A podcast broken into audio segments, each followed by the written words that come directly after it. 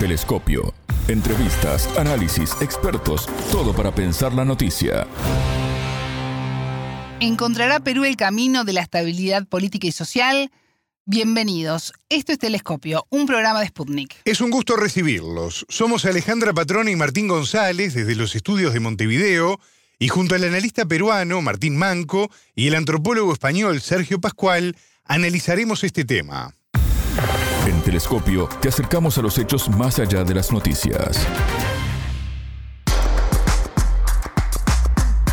Perú atraviesa su peor crisis política y social a dos meses y medio de la destitución del presidente Pedro Castillo y la asunción de la actual presidenta Dina Boluarte. El 7 de diciembre de 2022 quedará marcado en la historia del país por el inicio de las protestas sociales que exigen elecciones urgentes, la liberación de Pedro Castillo y la convocatoria a una asamblea constituyente. El Congreso no logra acordar el anticipo de las elecciones que están fijadas por la Constitución para el 2026. Ninguna de las iniciativas presentadas hasta el momento, incluso una surgida desde el Ejecutivo de Dina Boluarte, logra el suficiente respaldo.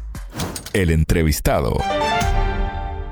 Martín Manco, analista internacional peruano. Bienvenido a Telescopio, ¿cómo estás? Es un gusto recibirte. Muchas gracias Alejandra, es un gusto siempre absorber tus preguntas y estar con tu público y que podamos pues tener una, una opinión desde este lado del país. Estoy atento a tus preguntas. Martín, desde el 7 de diciembre, cuando fue destituido y detenido el expresidente Pedro Castillo y asumió en su lugar Dina Boluarte, se realizan en el país manifestaciones en reclamo de elecciones urgentes, la convocatoria de una asamblea constituyente y la liberación de Castillo. La situación es muy preocupante, hay decenas de fallecidos y las elecciones que no llegan. ¿Qué lectura haces de este momento histórico para el país? Efectivamente, Alejandra, son más o menos ahorita 75 muertos de lo que tengo entendido. Sí, el país está en un momento de convulsión, sobre todo en la semana pasada. Estos días ha bajado un poco, pero no quiere decir que no, no haya, haya manifestaciones.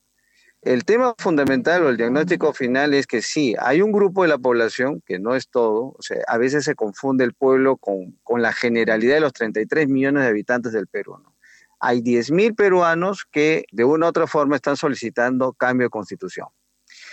Y obviamente no se ve esa predisposición todavía del Congreso de adelantar las elecciones y de entrar pues a un proceso en la cual se podría viabilizar una, un nuevo mandato presidencial que comenzaría a partir de este año o del próximo año y tampoco se ve o se vislumbra una asamblea constituyente.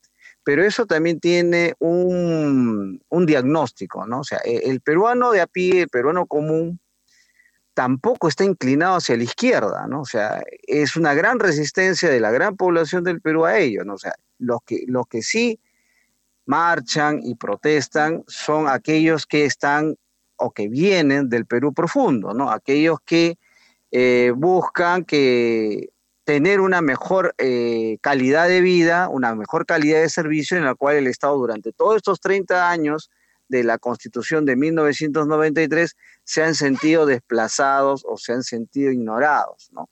a, a, través de este tiempo. Ahora, si lo vemos este, en otro sentido, ¿Sí?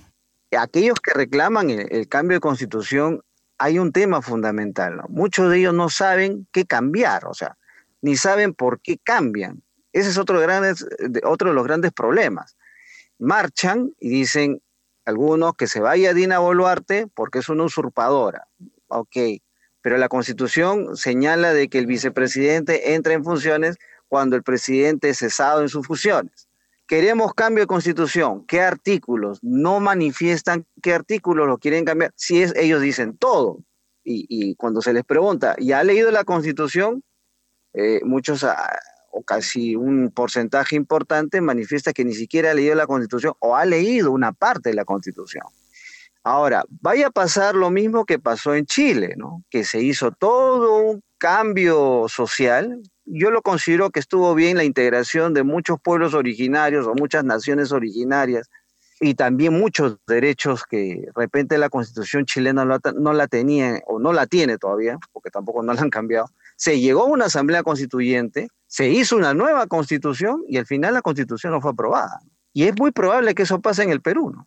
Martín, y, y el saber, bueno, qué artículo hay que modificar, de qué manera, cómo hacerlo, ¿no es una tarea más de especialistas constituyentes que de que cualquier habitante del pueblo provenga de donde provenga? Yo creo de que acá tiene que intervenir en el cambio de, en el trabajo del cambio de constitución, no solamente los partidos políticos, sino también las eh, organizaciones sociales, ¿no? Yo creo que también deben dar sus aportes si se va a hacer un cambio de constitución. Yo lo que yo considero, y siempre lo he dicho, más que un cambio de constitución, una reforma de la constitución, sobre todo en materia económica, sobre todo en, materia de derechos, y sobre todo aclarar el tema sobre las vacancias para que no pase lo que está pasando en el Perú. Entonces, si vamos a mantener un, un estilo de vacancia que viene de constituciones anteriores, lo que vamos a provocar es que volvamos a pasar en la misma situación que estamos pasando. Es decir, que al presidente eh, el día que el Congreso no lo quiera tener, busque sacarlo en dos, tres años y nuevamente vamos a estar en este círculo vicioso. Y otra de las cosas, y en otros medios que me han preguntado, es ver las maneras de que personas como Keiko Fujimori no entren a estar destruyendo las elecciones del país, ¿no? La señora se postuló tres veces y creo que está intentando una cuarta vez aprovechando toda esta coyuntura. Yo creo que eso le hace daño al Perú. La señora tiene que entender de que hay una resistencia hacia lo, no hacia a, la colonia japonesa, ¿no? La colonia japonesa el, peruano común, el peruano de pie no tiene, no tiene nada en contra de la colonia, son parte de nuestra cultura, ¿no? Igual que la colonia china. El tema es, son los Fujimori. Entonces, este, la señora no entiende de que el Perú tiene una gran resistencia a que ella sea presidenta, a que ella entre a gobernar, y no queremos saber de los Fujimori. Eso, eso, ese es el mensaje que ya tres veces le ha dado a la población y parece que la señora no entiende, ¿no? Y le hace daño al país. ¿no? Es la mujer que más daño le ha hecho al país, ¿no? Entonces, en ese sentido, yo también considero de que las marchas van a, podrían agudizarse si es que esta señora intenta, pues, volver a, pretender la presidencia de la República, ¿no? Pues sí, bueno, Keiko ha hecho mucho daño al país. Se reunió hace, hace unos días con la presidenta Dina Boluarte eh, ¿ya se trabaja en una vuelta de, un Fujimori al poder? ¿Qué lectura haces de ese encuentro? ¿Por qué se reúne Dina Boluarte con ella si tanto daño hizo al país? Lo que pasa es que yo trato de entender el lenguaje de la presidenta Dina Boluarte en, esa búsqueda de consenso, porque malo bien la señora, eh, bueno, vamos a decir, eh, jefa de una organización política, ¿no? Pero ya vemos que hay investigaciones por otro sentido. Pero tomemos en cuenta como jefa de una organización política. Entonces, como jefa de una organización política, bueno, pues la presidenta, entiendo la lectura de la presidenta Boluarte es llegar a consenso con todos los partidos políticos, ¿no? Con aquellos partidos que pretenden, pretenden este, de una u otra forma la estabilidad, buscar una estabilidad del país, ¿no? Porque no, no, no la tenemos, ¿no? Esa es la lectura. Ahora, que ella esté tratando de manejar el, el, país tras bambalinas, no creo que sea tanto. Yo lo, si, si la reunión fuera con Montesinos, ahí sí te podría decir que sí.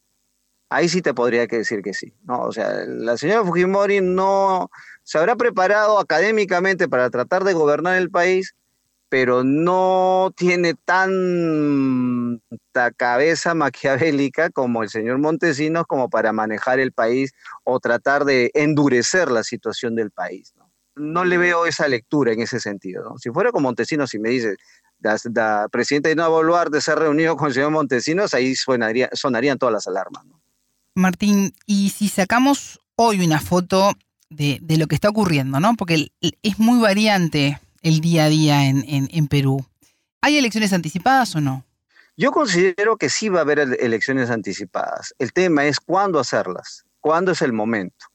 O sea, es el momento de hacerla rápido a, entre gallos y medias noches en el 2023 o hacerlo pausadamente. Eh, obviamente hay contratos ley que ya se están venciendo, esa es otra preocupación, pero hacerla de una manera eh, que permita una elección, no digo perfecta, pero por lo menos de consenso en el 2024 yo considero que sea en el 2024 más que apurarse en el 2023, ¿no? Porque yo sé que va a ser entre gallos y medianoche y quizás tengamos algo parecido a lo que hemos tenido con el señor Castillo en el año 2021, ¿no? Entonces, ese es el riesgo, ese es el riesgo en el cual nos estamos eh, involucrando, ¿no? Martín, la Organización de Derechos Humanos Amnistía Internacional eh, afirmó el jueves 16 que cuenta con evidencias documentadas de, uso excesivo y de desproporcional de armas letales por parte de las fuerzas de seguridad en Perú durante la, represión y las protestas. En Perú rige el derecho a, las manifestaciones, a la protesta. Eh, ¿Por qué crees que se dio esta violencia? Y se está dando, ¿no? Además sigue. Claro, eso no se puede tapar el sol con un dedo. O sea, hay evidencias y esas evidencias pues, obviamente las están mostrando. No podemos negar eh, el exceso de fuerza, pero también hay que considerar que también hay otro, del otro lado, también están usando elementos que podrían, es que las marchas no son tan pacíficas, Alejandra, o sea, si bien es cierto, hay un grupo que busca hacer marchas pacíficas, hay grupos que se cuelan dentro de esas marchas pacíficas a realizar actos violentistas. Entonces, ¿dónde queda el principio de autoridad? dónde quedan las instituciones que deben de restablecer el orden. Eh, si bien es cierto, la Constitución contempla eh, las marchas, las protestas, el hecho de reunirse para señalar qué o no nos gusta de un gobierno y, y el gobierno tiene que respetar, es esa situación en la cual cuando se pone ya en riesgo la seguridad de los otros peruanos. No justifico las muertes ni justifico el hecho de usar armas letales Definitivamente el uso de armas letales está prohibida por varias convenciones internacionales, sobre todo en estas situaciones cuando se realizan marchas o protestas. Y nos estaría poniendo al nivel pues, de, países donde han realizado pues, estas situaciones eh, lamentables y, obviamente eh, ya aquellos que hayan permitido en su momento realizar esos actos o permitir esos actos y aquellos que hayan usado, pues tendrá que caerle todo el peso de la ley, ya sea nacional o internacional. ¿Puede haber responsabilidades políticas por parte de Dina Boluarte? ¿Puede llegarse a esa conclusión en algún momento? Definitivamente, tanto de ella como de sus ministros, aquellos que tuvieron pues las decisiones políticas para que se, se llegara a eso. Definitivamente, claro que sí. Yo no creo de que haya o se dé una especie de puerta dorada para que, para que no pase nada. Yo creo que sí, hay una responsabilidad política de esta situación, definitivamente. Y no solamente política, también penal. Martín, ¿y qué repercusiones tuvo la, decisión del Congreso de impulsar una iniciativa para prohibir la entrada al país del presidente colombiano Gustavo Petro? Yo creo que hay, hay excesos, hay excesos en esa situación, ¿no? Yo creo de que estaba bien si es que había una inconformidad, la injerencia hacia un Estado no, no debe ser permitida.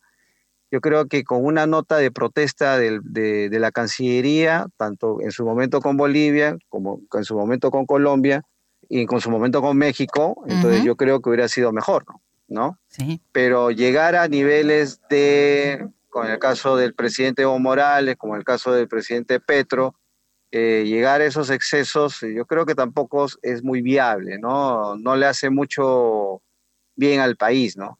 Yo creo que hay un sector que sí aplaude y hay otro sector que, obviamente, del país que no, no está de acuerdo. Yo creo que ahí sí eh, no ha habido una muñeca diplomática ahí, ¿no? Yo creo que ha ido, se ha ido un poco al exceso de esa muñeca diplomática. En el caso de Chile, por ejemplo, con Boric, a pesar de las críticas, eh, no, no, le han, no le han impedido el ingreso al país o no le han, no le han hecho persona no grata. ¿no?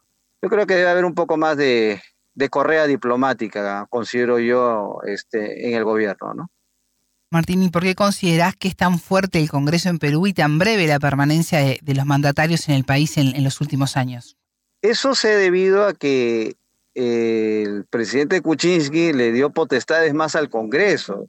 Anteriormente, si tú veías antes de Kuczynski, los procesos de mandatos eran estables, ¿no? A pesar de, sus contingencias, a pesar de, todo lo, lo bueno, malo, positivo, negativo que haya tenido cada gobernante, era más estable, ¿no? Incluso se veía a Ollantumala como un agitador y que iba pues a, a destruir el país, pero se le permitió terminar su mandato en, los cinco años, ¿no?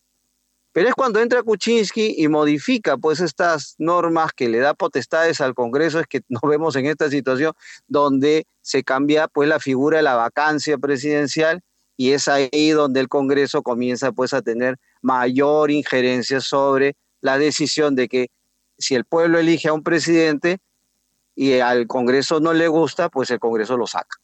Tarde o temprano lo va a sacar, ¿no?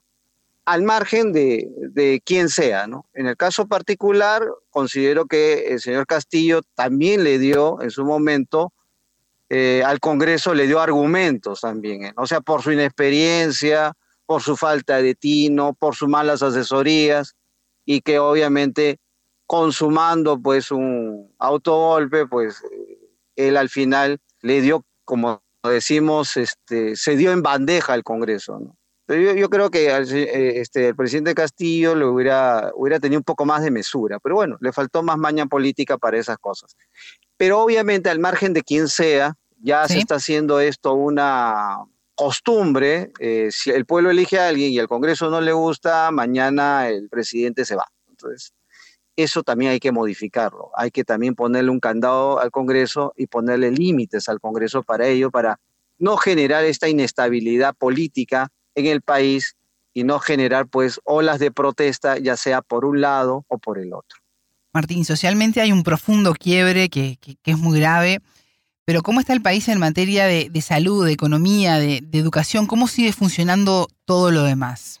Ok, hay un Perú de capitales, aparte de la capital del Perú, hay un Perú de capitales, es decir, eh, no dinero, estoy hablando de capitales de regiones o de departamentos, ¿no? hay un Perú de, en la cual las capitales de cada región o departamento tienen pues casi todos los servicios, ¿no? luz, agua, desagüe, internet, todos esos accesos pero son aquellos lugares que no están cerca de las capitales de cada región las que sufren más, las que no tienen los servicios con las cuales cuentan la mayoría de limeños, con las cuales cuenta pues este, aquellos que viven en las capitales de región. Entonces, esos son, esos son las personas que se sienten pues desplazadas, son las personas que no tienen el acceso como debería de ser. Y si lo tienen, lo tienen mal, ¿no? O sea, es decir, por ejemplo, si quieren tener internet, hay lugares donde el internet lo tienes de tal hora a tal hora, porque el servicio eléctrico también lo tienes de una hora a tal hora determinada, no las tienen las 24 horas del día. Entonces hay limitaciones. Con relación a la educación, la educación es deficiente, más que todo en provincia, por mentalidad de, las de los mismos padres como por mentalidad del mismo programa educativo, ¿no? Y con relación al sistema de salud, pues eh, la misma pandemia demostró que nuestro sistema de salud es colapsado, ¿no? O sea, tenemos un sistema de salud que no guarda la realidad del país y obviamente hay dos cosas que siempre he dicho, que, se, que todo Estado, al margen de, de la economía que quiere aplicar, debe garantizar, que es la educación gratuita y la salud gratuita. Entonces, eso sí no se contempla en el país, a pesar que la Constitución lo dice, pero el, Estado poco o casi poco está haciendo por revertir esa situación. O sea, no hay una presencia del Estado en la cual se pueda decir efectivamente en tales lugares se está dando los servicios que cualquier ciudadano de a pie, en, el, en, el, Perú, sobre todo en, en, la capital de Lima, puede tener, así esté en la frontera del país. ¿no? Te digo algo muy, muy, muy sencillo. Yo he estado en la frontera entre Brasil y Perú. La mayoría de peruanos en esa frontera que se llama Purus habla el portuñol, o sea, hace una mezcla del castellano con el portugués. Y la mayoría de padres, en vez de mandarlos a estudiar a colegios peruanos, porque prácticamente es cruzar la frontera navegando unas ocho horas, manda a sus hijos a estudiar del otro lado. Lo tienen el otro lado estudiando cinco días a la semana y luego lo retorna al lado peruano o ya comienzan a migrar del otro lado, porque ven que en el lado brasilero tienen mejor servicio, mejor educación, mejor acceso, alimentación, ¿no? Para esos niños que están estudiando, esos jóvenes que están estudiando. Es una triste realidad y que se da en el país. Purús, si tú, lo, si tú investigas un poco más de Purús, es uno de los lugares que no tiene acceso prácticamente el Estado. No hay presencia del Estado, no hay forma de llegar salvo por avión o por río, pero no hay una conexión entre el río Ucayali, que es la desembocadura del río Amazonas, en el río Ucayali con el río Purús. O sea, para, para hacer una navegación por río desde eh, una ciudad más próspera hacia Purús se demora alrededor de dos meses. Entonces, es una, es una población que no tiene acceso, son 3.500 habitantes, 3.500 peruanos que están ahí prácticamente aislados y no hay forma de, hasta ahora no se les hace una, una conexión a ellos. Esa es una de las tantas muestras que hay en el país y por el cual también hay mucha gente que protesta y se entiende. Martín Manco, analista internacional peruano, muchas gracias por estos minutos con Telescopio. Gracias Alejandra y un gusto de hablar a tu público y un abrazo al, hermano país de Uruguay.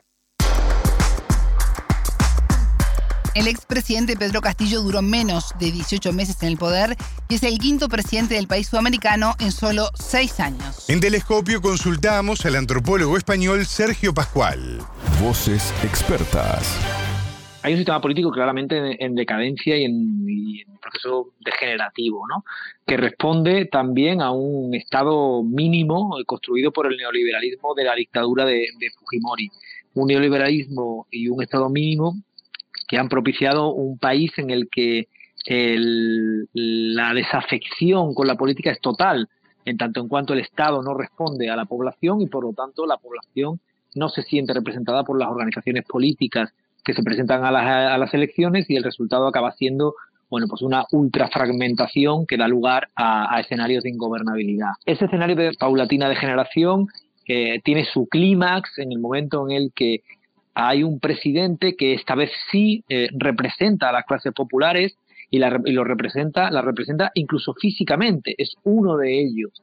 Es un, profesor campesino eh, en el que efectivamente pueden mirarse las mayorías campesinas las mayorías populares pobres del, o empobrecidas del, del, Perú. Y a este presidente, que insisto es uno de ellos, un símbolo de, ese Perú eh, no limeño, por decirlo de algún modo, eh, de esa mayoría de peruanos, lo, lo hostigan, le impiden gobernar, le mm, encarcelan a los familiares, la, lo vilipendian permanentemente en los medios de comunicación, que son todos limeños, y todos dirigidos por una minoría eh, blanca peruana, propietaria, clase propietaria, y finalmente acaban por deponerlo, sacarlo del poder. Y esto es lo que ha hecho, ha sido la gota que ha colmado el vaso de la paciencia de esas mayorías populares peruanas que se han revelado y, y han levantado un grito de que se vayan todos. Telescopio. Ponemos en contexto la información.